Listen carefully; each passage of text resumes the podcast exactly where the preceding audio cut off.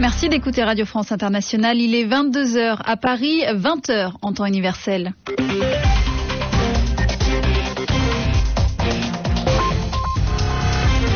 Bienvenue dans cette édition du journal en français facile présentée par Émilie Defay en compagnie de Bruno Fort. Bonsoir. Bonsoir Émilie. Le nouveau Parlement européen s'est réuni pour la première fois ce mardi à Strasbourg.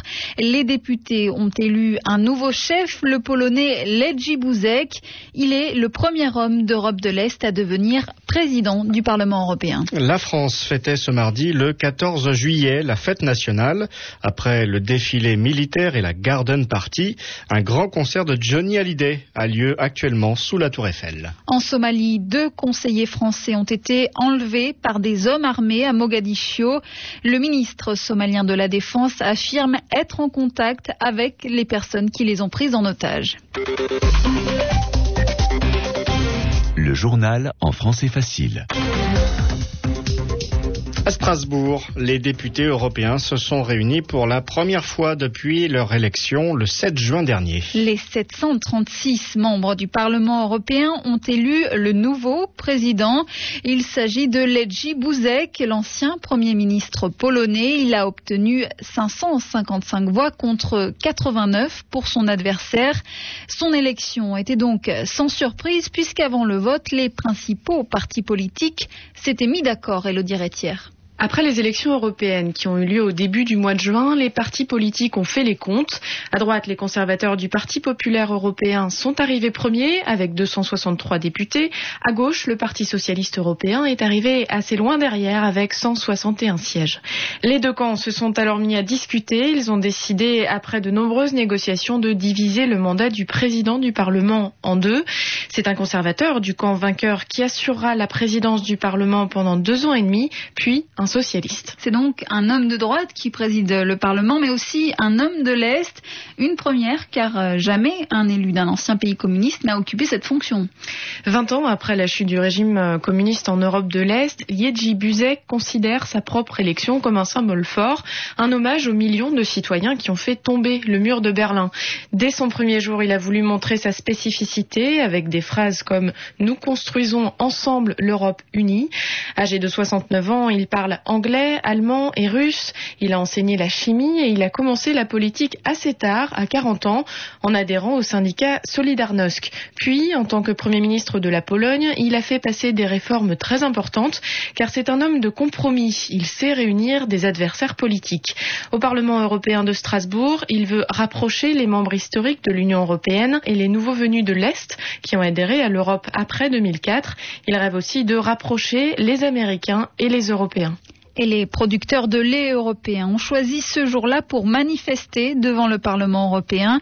Ils étaient plusieurs centaines. Ils veulent qu'on leur achète le lait plus cher et que la production de lait baisse en Europe. Les avions de la Yemenia Airlines vont pouvoir continuer à se poser sur le sol européen. Malgré le crash de l'A310 le 30 juin dernier au large des Comores, la compagnie n'a pas été placée sur la liste noire de l'Union européenne. La Commission européenne attend les résultats de l'enquête pour prendre une décision.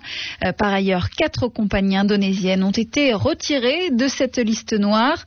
Euh, selon la Commission, elles répondent désormais aux normes de sécurité internationale. La liste noire de l'Union européenne comprend 200 compagnies européennes, 200 compagnies euh, aériennes interdites de vol en Europe parce qu'elles sont jugées trop dangereuses. Les soldats de nombreux pays ont défilé sur les Champs-Élysées à Paris ce matin pour le 14 juillet. Oui, car en France, c'est le jour de la fête nationale et comme chaque année, une grande parade militaire a eu lieu à Paris avec une différence toutefois. Euh, L'Inde était invitée à participer cette année pour fêter l'amitié entre les deux pays.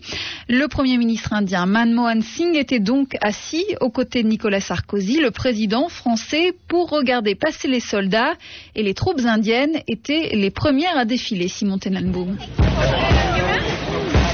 Invité d'honneur du défilé du 14 juillet, le détachement de l'armée indienne a été chaleureusement accueilli par la foule présente sur les Champs-Élysées.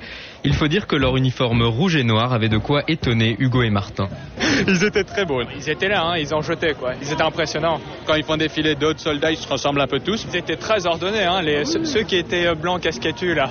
Ah ouais, c'est des militaires. Ils sont sérieux. Pour d'autres, comme Jean-Michel et sa famille, on est venu à l'aube pour bien voir le défilé cette année avec une pointe d'émotion. Mon fils qui va défiler avec la brigade des sapeurs-pompiers de Paris. On aura du mal à le voir parce qu'avec euh, la foule qu'il y a, euh, on lui avait dit bon, apporte une petite pancarte et dit bonjour maman. Mais un soldat parmi d'autres, puisque c'est avant tout pour les militaires qu'on est venu au défilé du 14 juillet. J'ai aimé euh, quand j'ai vu euh, les camions de guerre parce qu'il y avait des militaires euh, dedans qui conduisaient. J'ai particulièrement aimé euh, les parachutistes et puis là, les véhicules blindés euh, m'intéressent également. Au sol et dans les airs, c'est la patrouille de France qui a remporté le plus grand succès dans le public lorsqu'elle a répandu les couleurs bleu, blanc, rouge dans le ciel. À noter aussi que pour la première fois cette année, le président allemand Horst Köhler était dans les tribunes pour assister au défilé. 120 soldats allemands de la brigade franco-allemand ont d'ailleurs descendu les Champs-Élysées. Et puis ce soir, la fête continue avec un grand concert de Johnny Hallyday sur le Champ de Mars à Paris. 700 000 personnes sont présentes. La soirée se terminera avec un feu d'artifice pour fêter les 120 ans de la Tour Eiffel. Werner Greiner est de retour chez lui à Zurich, en Suisse. C'est le dernier des six otages occidentaux à avoir été libéré par Al-Qaïda au Maghreb islamique. Il a passé six mois en captivité au Mali. Euh, selon le journal algérien Al-Kabar, une rançon de 3 à 5 millions d'euros a été versée pour sa libération.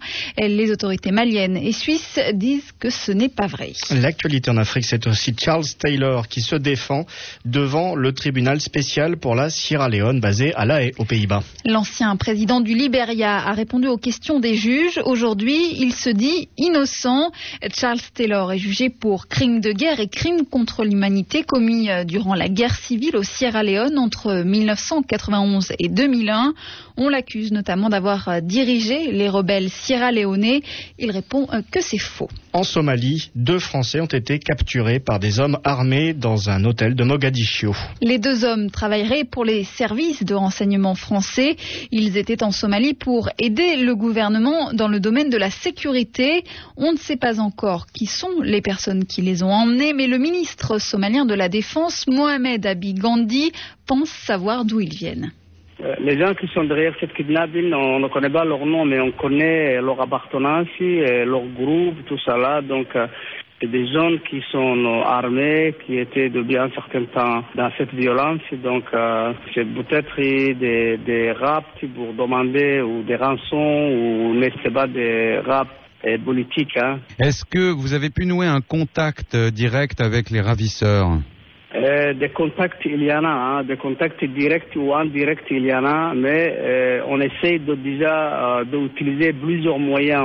Parce qu'il y a des gens qui sont soupçonnés aussi, qui ont été euh, arrêtés. Hein, on les questionne, on utilise les méthodes traditionnelles ici, et bien en même temps, il y a toutes les forces somaliennes qui sont mobilisées. On dit que les ravisseurs pourraient être des soldats gouvernementaux qui auraient disons, désertés C'est pas des soldats, je pense, mais ça peut être les milices qui ont participé les combats dans, la ville de Mogadiscio, mais ce pas des soldats gouvernementaux. Hein. Des propos recueillis par Olivier Roger. Bernard Madoff est en prison en Caroline du Nord. La prison de Butner est considérée comme l'une des meilleures prisons des États-Unis. Elle dispose notamment d'un centre hospitalier. Le financier américain se trouve dans le quartier numéro 1 de la prison, un des quartiers de haute sécurité. Bernard Madoff a été condamné en juin à 150 ans de prison pour escroquerie. Les sports, Émilie, et le Tour de France. Le Britannique Mark Cavendish a gagné au sprint la dixième étape du Tour de France aujourd'hui. L'Italien Rinaldo Nocentini est toujours premier au classement général. Au programme demain, 192 km de course entre Vatan et Saint-Fargeau, une étape destinée encore aux sprinteurs. Le football, Paul Le Guen sera le nouvel entraîneur du Cameroun. L'ancien entraîneur du PSG va signer un contrat de six mois jusqu'à la Coupe d'Afrique des Nations en janvier et il pourrait continuer jusqu'à la Coupe du Monde demande si les résultats sont bons. La mission Mars 500, c'est fini. Six hommes, quatre Russes, un Français et un Allemand ont passé trois mois dans un caisson, une sorte de boîte totalement fermée. L'objectif était de recréer les conditions d'un vol vers la planète Mars et apparemment l'opération est un succès. RFI, 22h10 à Paris.